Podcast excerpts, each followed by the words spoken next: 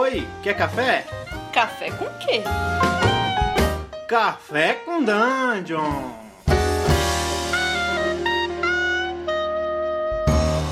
Bom dia, amigos do Regra da Casa. Estamos aqui para mais um Café com Dungeon. A sua manhã com muito RPG. Meu nome é Rafael Balbi. Hoje eu estou bebendo um cafezinho preto, é, sem açúcar, claro, que eu coei na minha cueca, porque eu fiquei sem filtro, mas eu precisava de café. E hoje eu tô aqui com o Carlinhos Malvadeza. Fala, Carlinhos. Pô, só fala uma coisa, meu irmão. Chá verde com leite é, é, é ruimzão, cara. Dá vontade de jogar essa porra no ralo, mas, bom, vou tomar. Fazer o quê? Desperdiçar não, né?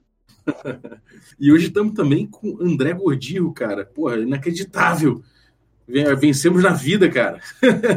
Fala, Gordillo, beleza, cara? Salve, galera, tudo beleza? O, o, único podcast que eu ouço todo santo dia me convidou. Eu também venci na vida. Gente, que bacana. Tá aqui com o Café com Dungeon, meu companheiro, todo dia de manhã, enquanto eu também preparo meu café. Agora vocês vão me ouvir e eu vou me ouvir também na próxima edição. Pô, que maneiro. Você tá bebendo, cara? Cara, tô bebendo um expresso daqueles de máquina, no, de cápsula, mas não é da marca do George Clooney. A verdade é um do Curto Café que é aqui do Rio de Janeiro, que é uma super cafeteria que tomou conta do centro da cidade e agora está lançando, além de ter café especial lá, que é da casa mesmo e tudo mais, coado e moído na hora, expresso, eles agora também estão vendendo as cápsulas do seu próprio café. Então eu tô aqui com tomando um, prestigiando. Olha aí, cara, irado. Um spot comercial, cara. Você devia fazer as narrações, cara. Agora, o que aconteceu com o velho Clubber, cara? O velho Clubber tá tomando café gourmet, porra? O, é, não, pois é, é, mas o velho Clubber, exatamente. O Clubber é um cara que tem um gosto refinado musical, né? Ouvia, esse é o café, café Deep House, né? Aquela coisa. Né, mais, mais rebuscada. Né? Não é não, é um cara que vai ouvir música de rádio de patricinha, boate, batistaca, né? Então, isso merece um café especial. Tem razão. É, cara, olha só, eu pensei num tema, mas para a gente dar um start aí na parada, que é o seguinte: é, pô, você tem aí dois livros já de sucesso aí, baseados em uma campanha de RPG. É, e, cara, isso é uma parada muito legal, porque pô, foi uma campanha que você pegou, já é, herdou uma campanha do, do mestre que do, do, mestre aí, e aí levou ela para frente com o teu grupo, e aí depois você pegou esse mesmo grupo e jogou para literatura, né? E, cara, esse processo deve ser muito doido, cara. Acho que é um sonho de qualquer RPGista pegar o mundo que jogava e botar num livro, né? Como é que é essa parada, cara?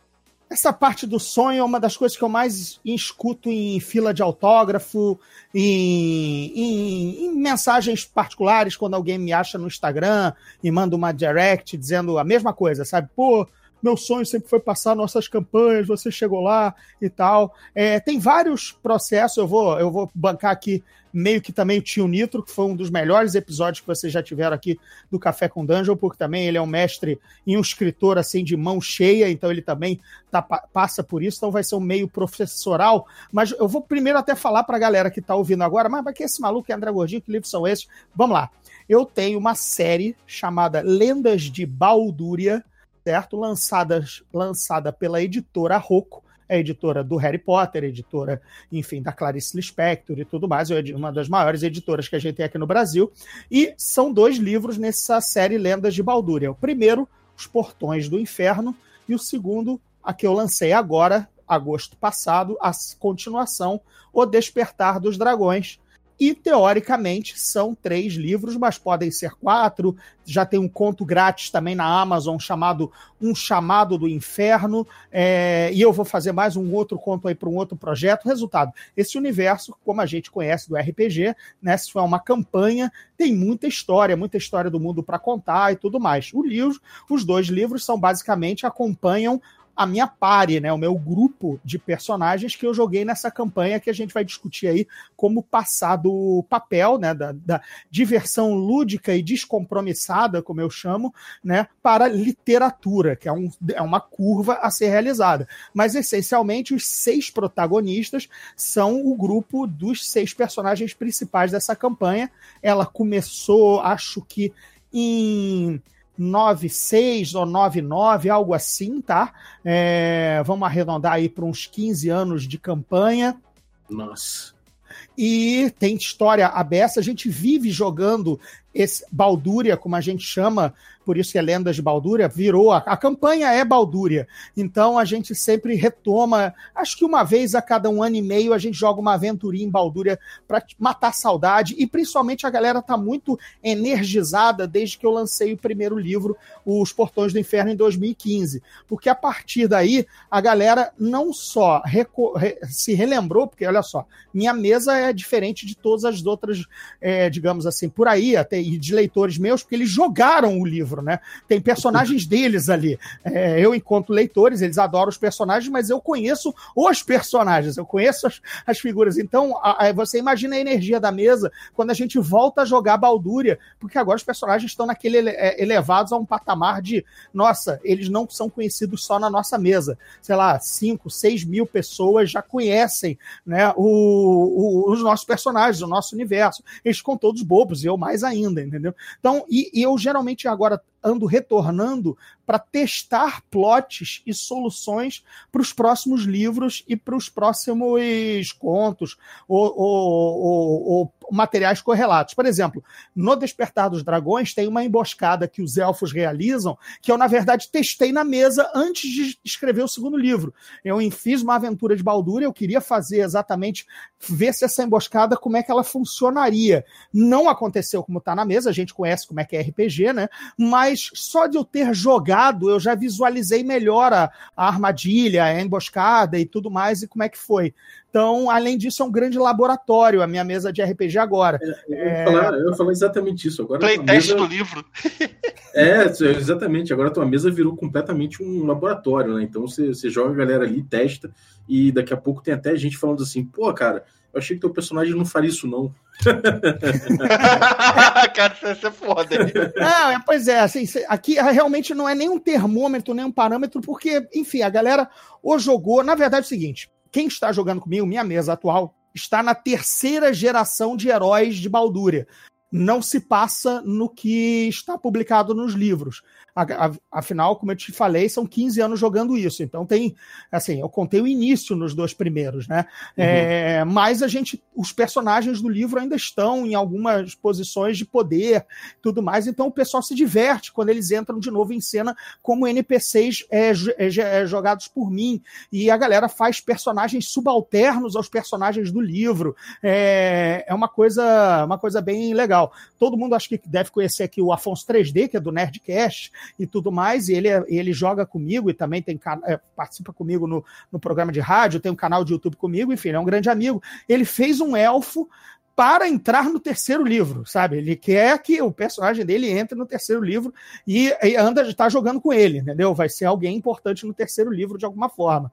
É, ainda uhum. tem essas coisas, entendeu? É, essa, é... essa guerra humanos contra elfos, né? É uma coisa, cara, tipo, como é que você explora isso aí na tua, na tua mesa? Tem jogador que é humano e, e jogador que vai entrar. É. Pois é, aí, aí, ia é dar, aí, aí ia dar muito spoiler até do, do segundo livro. Mas e, efetivamente o meu mundo está em guerra, é, o, pelo menos nos Portões do Inferno e no Despertar dos Dragões, o mundo está em guerra, os humanos estão em guerra com os elfos, que foi uma coisa que eu primeiro quis fazer diferente daquela história, a, a velha história do Senhor dos Anéis, de ó, aliados, re, aliados é, é, re, relu, relutantes, porém ainda assim que se respeitam e tudo mais e tal. É, eu quis fazer, na verdade, eu baseei todo mundo, quando ele saiu, e aí a gente vai falar disso já já, quando ele saiu da brincadeira lúdica do, do ah, nosso mundinho aqui, nosso mapinha, para algo realmente literário, que eu quis fazer muita alegoria com nosso nossa terra, nosso ambiente, nossa situação geopolítica. Aí eu pensei o seguinte: é, os humanos, basicamente, se convivessem com elfos, se elfos existissem, os elfos dominar, dominariam as florestas. E o humano medieval precisa muito desmatar a floresta, porque a, a, a madeira lhe dá é, abrigo, né? Você faz casas, você queima a madeira, no caso da Europa medieval, enfim, para sobreviver ao inverno. Você também desmata para ter área de agricultura e pastoreio, nada, né? É, é plantar e, e, e gado, nada que o elfo faça. O elfo não planta nem mantém gado, né? Resultado: No frigir dos ovos, você vê que os humanos iam virar meio que uma praga, até porque eles se reproduzem muito mais rápido e tudo mais. Um menino de 12 anos já é já pode pegar em armas naquela época. Resultado, os humanos viram um problema para os elfos. Os elfos não conseguem dialogar, os meus elfos só ficam fazendo poesia, cantando e dançando entre as árvores, e tiveram que se, se, se voltar contra os humanos. E isso perdura. Eu achei que se, quando você for paralelo com, a, com, o mundo real, achei que você fosse falar que era carnívoros contra veganos.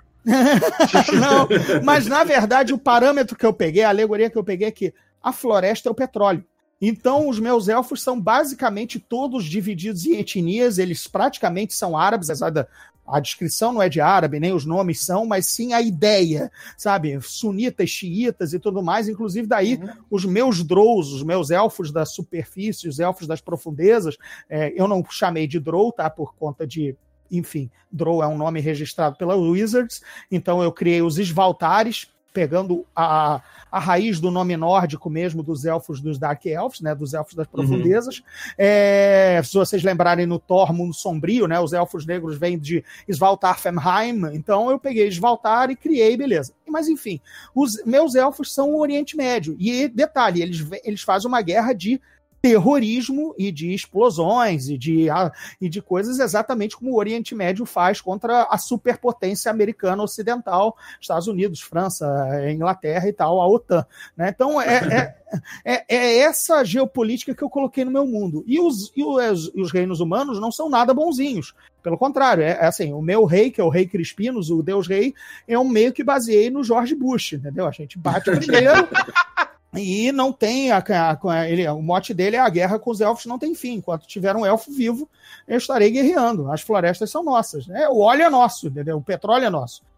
Uma, cara, eu preciso fazer essa pergunta, cara. Um negócio um pouco mais rasteiro, mas é, eu acho interessante. É o seguinte, cara, a galera que tá jogando contigo agora, por exemplo, o Afonso 3D, que fez o elfo dele justamente porque ele sabe que o personagem vai aparecer no outro livro e tal, mas a galera, sabendo que esse jogo vai potencialmente virar um livro, você sente que a galera começou a jogar diferente, sei lá, tá com mais empolgação, sei lá, ficar mais focado no roleplay, sei, você vê um reflexo direto na mesa em função da galera ter essa expectativa do, do de ver o personagem dele materializado em um livro? Não, a bela pergunta, mas olha só, ela, ela é autorrespondida numa coisa. De, veja bem, eu jogo RPG desde 92. E, óbvio, várias campanhas passaram, de GURPS, de Cyberpunk, outras de fantasia, Dragonlance, é, Heavenloft, joguei tudo. Por que que essa campanha, essa, dentre tantas, foi a que saiu? Porque era que tinha o melhor roleplay já desde o início. Entendeu? Os personagens já eram muito bem vividos e construídos, de todos aqueles todas essas campanhas. Então, não é nem algo. É, quando, eu, quando a gente joga Balduria, já é algo que vem no DNA do grupo. É, um, é, uma, é, uma, é uma campanha bem jogada, entendeu? Ainda que a gente esteja agora fazendo novos personagens que são. Aí tem, claro, a, a empolgação de ser o sobrinho do fulano ou o líder da guarda do Beltrano, que agora é capitão no livro, sabe? É, tem tem uma, uma, uma, uma um gel, né? uma, uma sinergia maior, mas sempre foi bem jogada. É, não é exatamente por ter na, na, na, na, diversão do livro. Tem um sabor ou outro, digamos assim, aumentou em 15% a, a animação e a vontade de fazer um roleplay legal, mas já estava no DNA da campanha, ao contrário de várias outras que a gente jogou e simplesmente esqueceu. Ou personagens foram ruins, ou a aventura não foi a lugar nenhum. Normal, né? Acho que todo uhum. mundo tem isso no, no nosso longo, extenso currículo aí de, de mais de década jogando RPG, né? É, agora, uma coisa que eu, que eu, cheguei a pensar foi o seguinte: pô, os caras perderam o medo de morrer, né? Porque, afinal de contas, vai ser personagem da parada. Só que eu vi que a galera se fode muito no livro, então, tipo, às vezes se fuder é pior do que morrer, né? É, como DM, eu sempre tenho um mote. Eu não mato, eu passo passar pelo inferno entendeu? Eu humilho, eu tiro o item que mais precioso, eu, eu rebaixo patente, eu, eu mando presílio, é, é sempre um dramalhão mexicano, porque a morte, a morte é final, a morte acabou, acabou entendeu? Assim, uhum. é, nunca houve muitos acochambros assim para salvar determinados personagens, mas e muitos morreram ao longo do caminho. A gente eu sempre preferi mestrar dessa maneira, sabe? Os personagens com mais fracassos, vitórias suadas, do que mortes assim bobas, aleatórias, e aí três demônios vieram e, galera, enfim, muito mais é, dançou, sabe? Isso, isso, isso me lembra muito o, o Elric, né, cara? Eu sei que tu é um cara que curte Elric, né? Eu vi que tu tem uma, uma, um gato, inclusive, chamado Elric, né? É, exato, é o branquinho, é o Elric de meu boné. É, e eu, eu comecei com o Elric, né? O jogo, meu primeiro RPG foi o, Cao, foi o da Chaosium, né? Aquele, assim, ah, aquele Stormbringer. Percentual. É, o percentual, exatamente. Eu joguei Stormbringer. Comecei com uma campanha de Stormbringer, porque eu era louco pelo Elric. Eu nem tinha lido o Senhor dos Anéis ainda, eu, li, eu só li o Senhor dos Anéis por causa dos filmes, quando, é, mas eu, eu li Elric e, e Fafir de Grey Mauser, ou seja, Lankmar, né? Lankmar. E Conan. Eu li tudo isso antes dos Anéis, porque exatamente falavam tão mal Senhor dos Anéis. Quer dizer, o Michael Moorcock, autor do Elric, falava tão mal do Senhor dos Anéis, ele é ele é o meu espelho, né? O cara que eu mais admiro na fantasia, tem o meu personagem predileto, que eu deixei para ler muito depois. É, então, essa pegada crua, selvagem, dark fantasy, assim, é, de fatalismos e tal, é, sempre foi muito mais a, a pegada. E o livro é assim, né?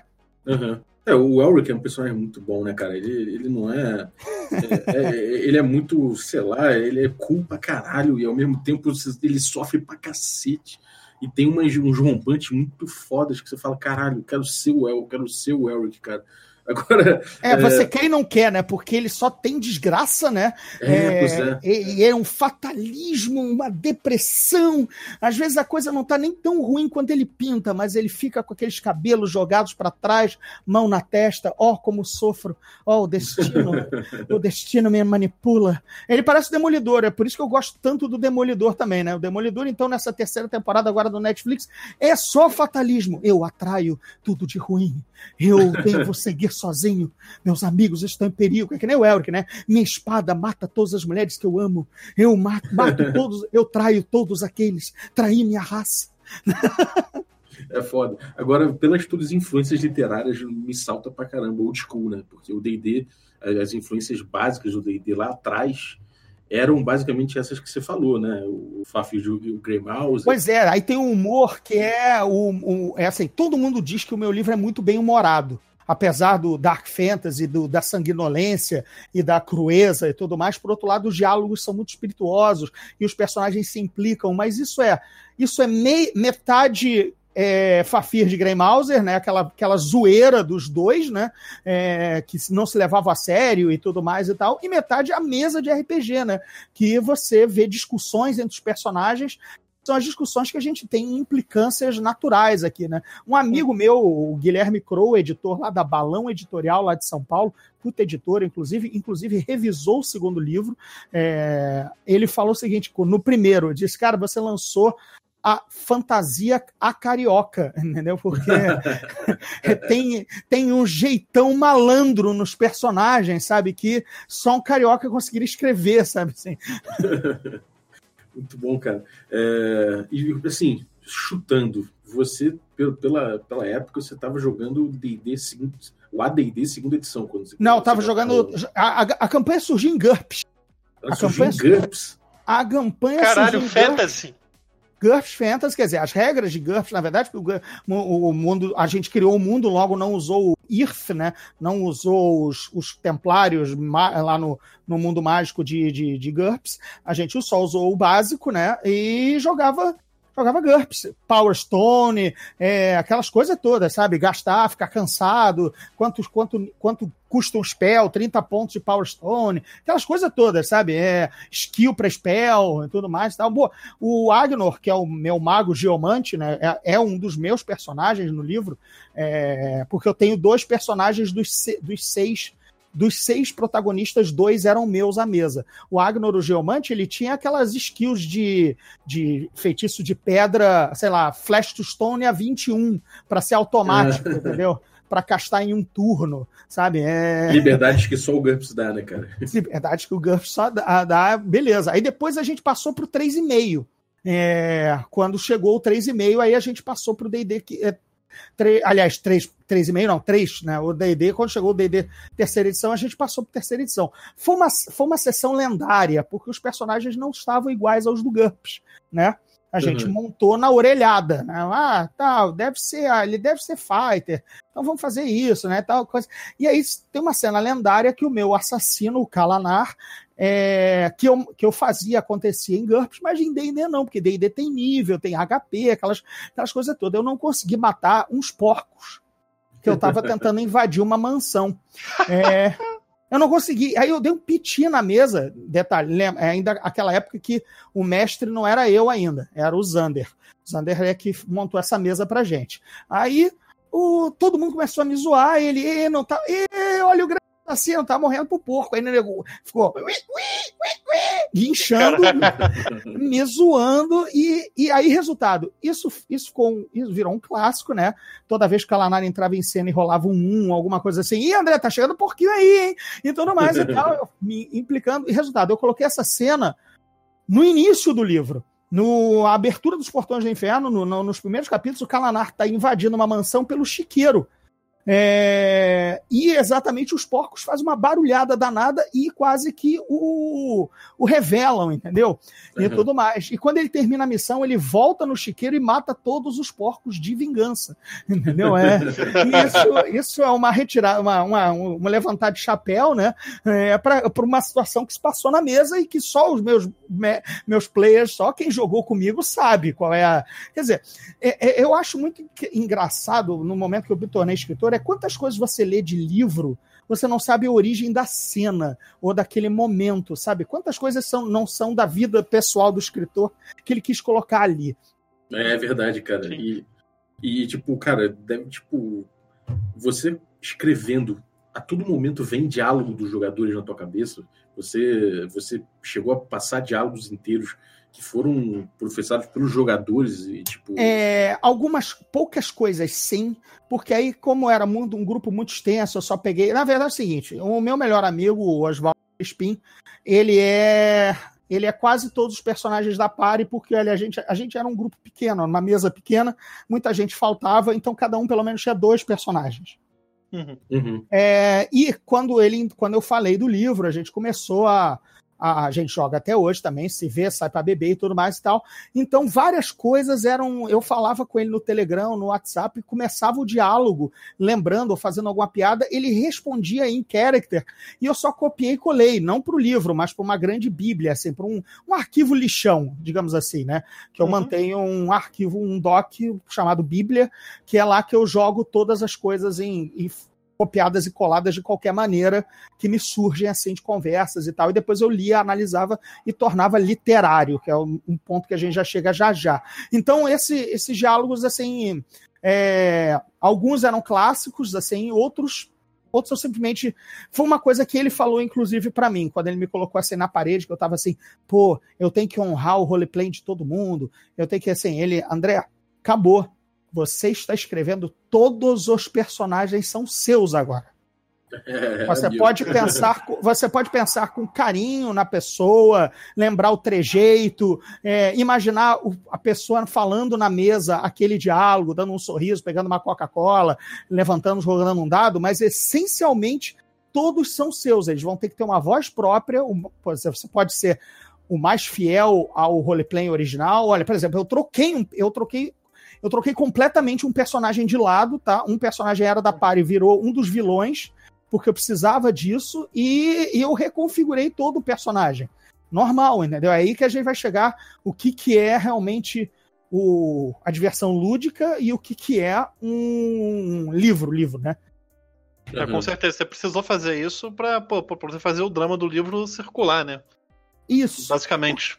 Porque aí vem o que o que a gente vai conversar é que é o seguinte, eu dei uma palestra com o Eduardo Spor, acho que o pessoal aqui deve conhecer, do Batalha Sim. do Apocalipse e tudo mais, amigão meu, e a gente deu uma palestra junto, chamado Dados e Letras, é, o caminho literatura RPG e RPG literatura, tinha até uma setinha de duas, duas vias mostrando é, para a gente abordar as duas coisas, né, e a gente falou bastante, essa, essa palestra foi, é, aconteceu em é, maio, maio do ano passado. É, a gente até vai pensar em retomá-la pelo resto do país aí, desde que role um patrocinador, mas para a gente viajar e tal, levar essa palestra, mas essencialmente, o que, que a gente falou ali? É, quando você. Primeiro, o log da campanha, log da campanha, digamos assim, é o player, é o jogador que anota num, num site ou num, ou num papel, na época nossa era papel e tudo mais e tal, ou num, num blog, né? O que aconteceu na aventura. Aquilo ali é uma ata, aquilo ali não é literatura, né? Aquilo é uma ata Sim, do que aconteceu só, né? um registro para você saber o que aconteceu na, se- na semana anterior, quem ficou com a espada mais três, quem ofendeu o barão, é, quem descobriu a entrada do, do, do, do, do- sarcófago do Lich. São registros, é fatos. Quase que uma apuração jornalística. Eu sou jornalista, tenho, sei do que eu estou falando. Você só anota uma sequência de fatos e dali você destrincha depois. Então, isso é ata de registro de jogo, não é literatura. Né? Uhum. É uma sequência de fatos. Né? Então, é o que eu sempre, quando me perguntaram lá na palestra e tudo mais, e me perguntam até hoje, pô, mas a gente mantém um blog com a, com a campanha, se, pô, se juntar tudo não dá um livro. Não, não dá, amigo, isso é um registro, isso não tem. É só, essa, até porque tão, é, isso aí é uma história compartilhada, várias decisões env- envolvidas, influenciadas por dados, isso nada, nada, é nada é orgânico como uma história deveria ser. Afinal, lembre-se, é um jogo, né? Difere bastante de uma partida de banco imobiliário e de War, com certeza difere. E de Catan, o que que você seja. Mas, essencialmente, se você fizer um registro do Catan, ou do banco imobiliário, ou do RPG, vai ser muito igual. É um jogo ainda. Sim, É, isso é uma coisa que a gente bate muito aqui no, no, no Regra da Casa, cara, no Café com Dungeon, com o RPG. Ele é um jogo e ele tem a sua própria linguagem. Ele não é um livro, ele não é um filme, ele tem uma linguagem autônoma, né? Estou repetindo porque ouço o Café com Dungeon. Já sabia que estava pregando para, para, o, para, para, o, para, o, para o padre, né? É, É, cara, ensinando a- tem- Tem essa, essa parada, né? Do mesmo jeito que não, não adianta você levar um roteiro para RPG que você vai se dar mal, porque o jogador vai te surpreender, a coisa vai desandar, você não vai conseguir fazer o seu roteiro, a não ser que você seja um grande filho da puta. É, do mesmo jeito, não dá para você levar uma, uma narrativa absolutamente emergente direto para o livro, né, cara? Não tem como. É, você vai pegar uma coisa que às vezes só vai fazer sentido pro grupo que viu, né? E que vai olhar, olha só o que aconteceu aqui, mas, cara, o resto do planeta vai olhar e falar, porra, isso aí tá tudo solto, essa droga aí. Que... Isso. E, por exemplo, falta o ponto de vista do vilão, teoricamente, porque se você só tem o registro dos atos dos heróis, cadê o, o registro do antagonista? Porque isso está na cabeça do mestre, entendeu? É, cadê o outro lado? Né? É como se você só contasse Han, Luke e Leia. Mas cadê as cenas do Vader, entendeu? Sabe? Porque ele falando com o Moff Tarkin é uma cena do, de, entre NPCs, né? na, na cabeça do Jorge Lucas, o cineasta, que, que tive- estava mestrando a aventura para os players de Han, Luke e Leia, entendeu? Mas se você só tem um registro de Star Wars via heróis, e você não sabe nada, porque que explodiu Alderan, né? Tudo bem, a Leia estava presente nessa cena, o player estava capturado, né? Mas brincando, brincando, não é, não, beleza, isso então não é um literatura. Então o que, que você tem que inferir caso você queira transformar sua grande campanha, sua grande, sua, a melhor aventura da sua galera num, num livro, né? Num dar um tratamento literário. Você tem três pilares, né? Para um deles vai sobressair, não quer dizer que os outros sejam menos importantes, eu, mas enfim, você tem ou porque o mundo é muito interessante, o mundo que- a galera criou, ou porque o grupo de personagens é muito interessante, e são eles que vão conduzir a história, e finalmente, ou a história é muito interessante. E aí você vai ter que incluir personagens para contá-las, para vivenciá-la, e um mundo onde ela vai ocorrer. Então, esses três pilares né, são o que sustenta uma obra de, de fantasia. né? Ou você foca no mundo. Vamos, vamos pegar alguns exemplos clássicos.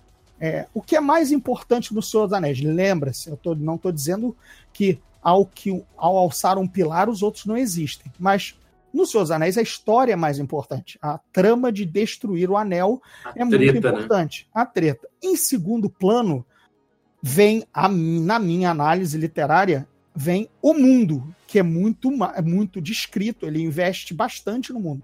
Em terceiro, um pouco menos importante, são os personagens. Mas se você muda os personagens, ainda assim a história seria aquela, é o, o importante, o mote é, é destruir o anel, e o segundo é apresentar aquele mundo. Aí em terceiro vem os personagens. Beleza. Uhum. É uma das críticas, inclusive, do, do Murcock, dizendo que os personagens são rasos, bababá, mas não vamos tacar pedra no Tolkien, senão vai ter hater no programa. Beleza. Agora, é, no meu universo, agora voltando aqui para mim, os personagens eram o mais importante. Depois, a trama. E finalmente o mundo. Ou seja, eu dei muito. O meu world building é o que eu menos fiz no primeiro livro eu faço bastante, faço muito mais no segundo, porque agora os personagens já estão apresentados, eu não vou perder esse tempo no segundo livro. É, o mundo eu expando um pouco, aliás, a trama é outra, então ela tem que ser explicada, mas o mundo expande, que nem também a J.K. Rowling fez depois do primeiro e segundo Harry Potter, quando ela finalmente dá a virada pro prisioneiro de Azkaban, que ela apresenta o mundo em, fora da escola. Né? Uhum. Então, isso eu estou comparando vários autores, e me incluindo ali entre o J.K. Rowling e o Tolkien, foi mal aí, galera, mas é só para mostrar como a coisa funciona, quando você tem esses três pilares para privilegiar. Então, na minha campanha, o mais importante eram os personagens porque eles eram históricos, eram muito bem jogados, eram muito bem roleplayados, a gente queria contar a história deles. A trama, por exemplo, dos Portões do Inferno jamais ocorreu. Ela não foi uma história da mesa. Eu tive que criar do zero. Nenhuma história boa, não, não, não teve uma história de origem legal para o grupo. Então eu inventei uma história e amarrei todo mundo e coloquei pedacinhos de outras aventuras para jogar para a galera e também porque eu tinha muito material para me, me sustentar criativamente. Uhum. É, já é, o Despertar isso... dos Dragões é uma aventura que a gente jogou. Essa sim, a gente realmente enfrentou o Despertar dos Dragões. Mas o grupo já estava unido e já estava jogando há algum tempo, entendeu? Então, no segundo livro, eu finalmente contei uma história que eu joguei na mesa com bastante, de novo, muita modificação. Então, se você identificar esses três pilares, né, o que é mais importante na sua campanha, é, a história é maneira.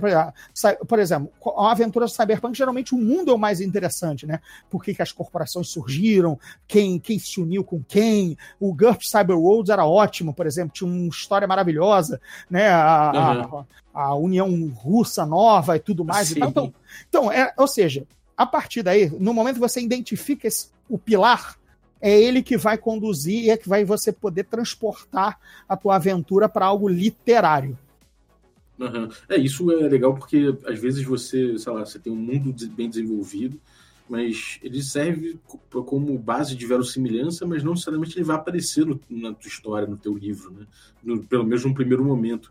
Uh, então, tipo, ele serve ali como, como uma referência o tempo todo para você, ele amarra toda aquela ficção, mas ele não necessariamente aparece o tempo todo, né? Então isso é muito, isso é muito legal, cara. Você tem bases, você tem pilares, mas não necessariamente eles são aparentes, né? Não, não. E olha, outra, outro, outro colega que eu cito, e aí alguém que eu também tive contato pessoal, que é o Timothy Zahn, autor dos livros de Star Wars, né, da, da trilogia Tron, é, do, do universo expandido, acho que a galera aqui deve conhecer, é, o pessoal do Café com Dungeon, principalmente quem joga RPG de Star Wars, enfim, é, uhum. eu traduzi os, alguns livros do Timothy Zahn, é, fiz, a, fiz a turnê com ele aqui no Brasil, é, então acompanhei ele por 20 datas aqui no Brasil, a gente viajou junto, mesmo com a de hotel, almoçando e jantando junto, ou seja, porra, eu tive contato com um escritor de quase 70 anos e 40 uhum. livros publicados, entendeu? Então, todas as lições foram valiosíssimas. Eu só, eu só tava com um publicado, ele tem 40. E ele me falou uma coisa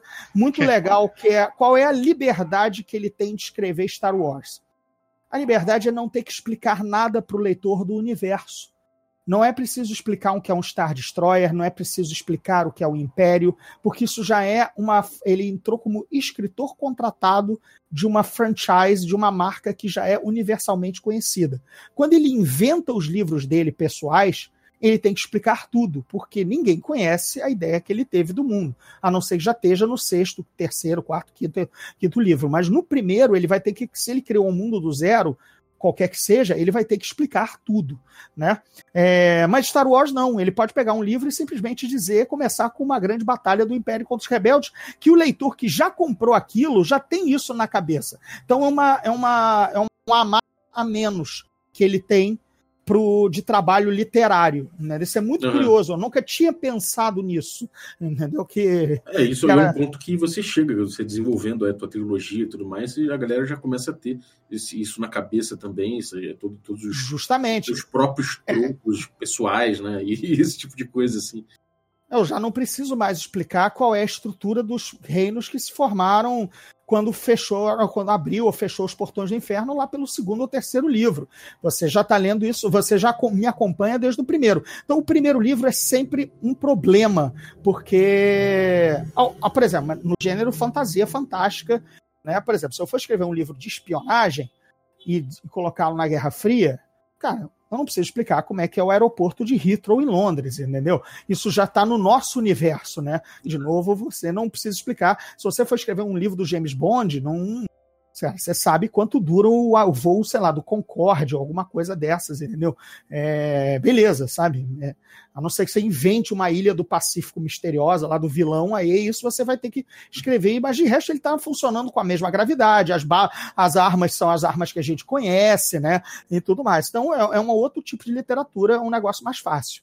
É, até para inventar caô é, é, um caô que você inventa com base na realidade, né? É, exatamente. Então... Muito bom, cara. É... Odil, é...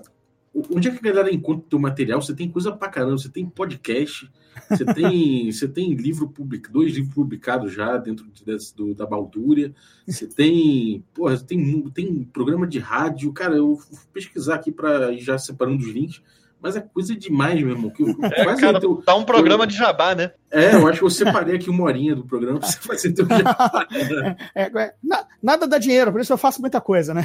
É, eu duvido que a galera. Cultura no Brasil, né, cara? É, eu duvido que a galera já não conheça. Mas onde é que a galera te encontra? Onde é que encontra o teu material? Onde é que Nas redes sociais é, é, rapidinho, né? Arroba, arroba Gordirro, Twitter, Instagram, é, Facebook é André Gordirro, é a fanpage. Então lá tá um monte de coisas. Eu falo mais na fanpage sobre literatura, cinema e tudo mais e tal, assuntos relevantes no, no Facebook, no Twitter, aquelas aquelas pílulas malucas de Twitter a toda hora, Sim. e no Instagram, stories abessa, falando de eventos, registros das coisas que eu faço, então estão aí as principais redes. Aí tem o site andregordirro.com.br, que aí é mais, é mais sob meu controle.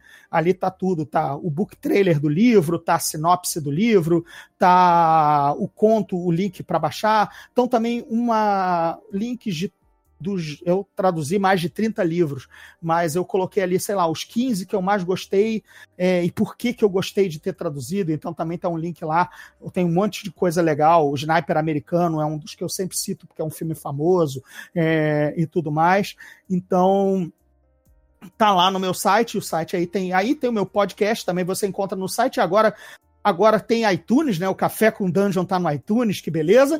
Yeah. E e o meu Zona Neutra também tá no, tá no Spotify. Perdão, tá falando iTunes, mas enfim, Café com Dungeon está no Spotify, que é, que é a plataforma agora que tá, tá todo mundo aí basicamente consome stream de música. Sim. Então, é, mas eu tô também no iTunes, estou no Google Podcast. Então vocês acham o Zona Neutra, que eu falo sobre, enfim, um enfoque mais jornalístico na, de cultura nerd está acabando, galera. Aí tem o meu canal, o 3D IG, que eu faço com o 3D, fácil de achar lá no YouTube. E, por último, ufa, vamos lá, programa de rádio toda segunda-feira, 10 da noite, aqui no Rio, beleza? Na 102,1, na Mix, o Geek Mix. Ah, mas pô, aí eu não sou, eu sou do Rio, eu não sou do Rio, eu não vou ouvir.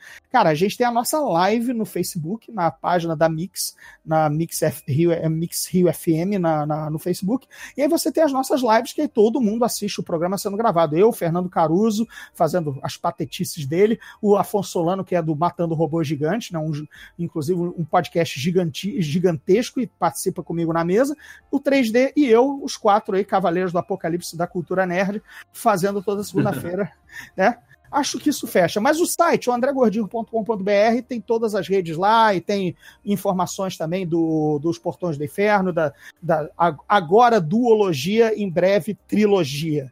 Uma pergunta para você: você já viu o Dungeon Crawl Classics? Que é o. É um RPG, cara, que tem todas essas referências literárias que você passou. Ele fez um, os, o, os autores do livro pegaram o Appendix N, que é o, aquela, aquela lista literária do que influenciou o D&D, hum. e fez o jogo como o D&D devia ter sido feito. Ah, evangelizando, cara, como sempre. Evangelizando, como sempre. É, ah, é, você quer que eu jogue isso, inclusive? Pois é. Eu em breve... ah, olha só, agora uma promoçãozinha para os ouvintes do Café com Dungeon. Olha, rapaz. Promoção e pra mocinha. Olha só. É, quem estiver ouvindo e mandar um e-mail para lendasdebaldúria.gmail.com Repetindo, Lendas de Baldúria, Baldúria é B-A-L-D-U-R-A. Então, lendasdebaldúria.gmail.com. Coloca no, no subject, no assunto, eu ouvi o Café com Dungeon, é, que eu vou mandar para este ouvinte, esta pessoa, a, uma aventura de D&D quinta edição baseado nos Portões do Inferno. Que eu fiz uma eu fiz um módulozinho Opa! chamado O Foragido de Corangar, que se passa três dias antes do início dos eventos dos Portões do Inferno, que já dá uma grande, um grande aroma, um, um cheiro, um buffet, é, assim, um sample do como é o mundo. Tem, ó, a aventura tem ilustração feita pela galera que colaborou muito comigo no livro e nos materiais extras. Tem mapa da cidade com, com legenda, vários lugares. Tem o mapa do mundo expandido.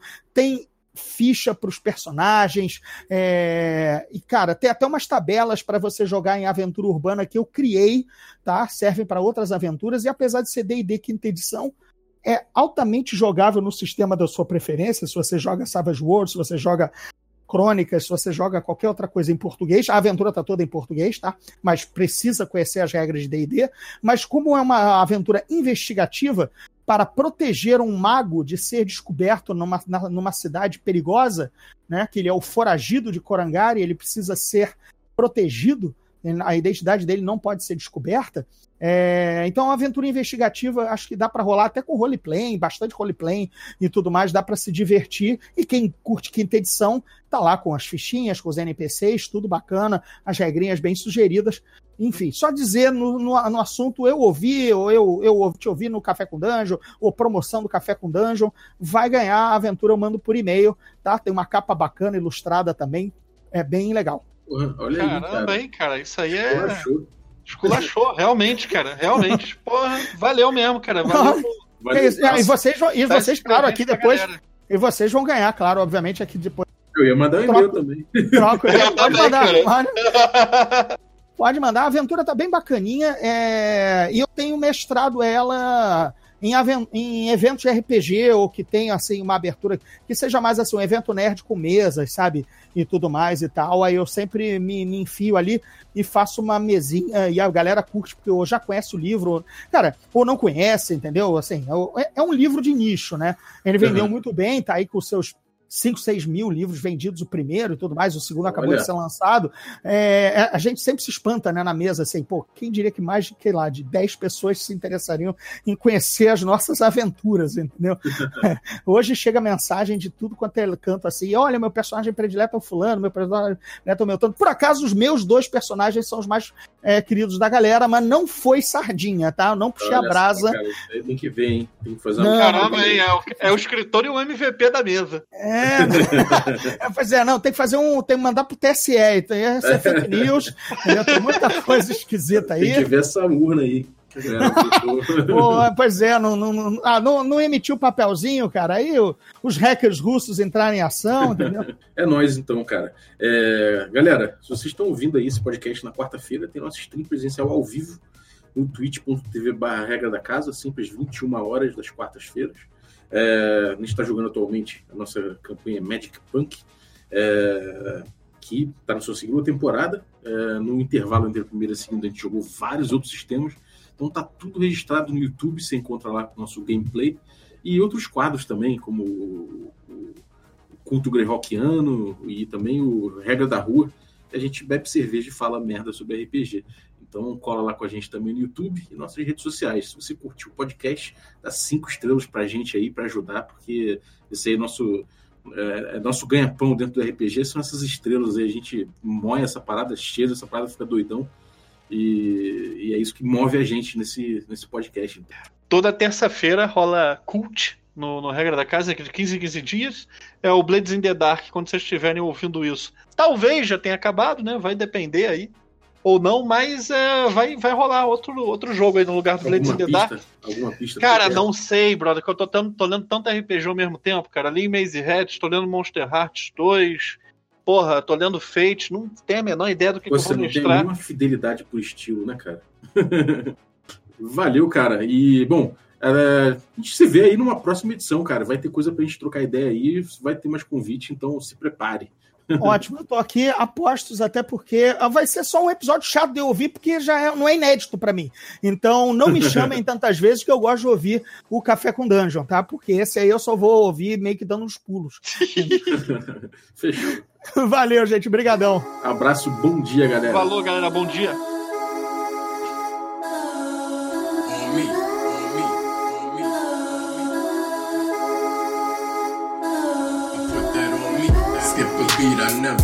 Press repeat forever, ripping smooth as leather season.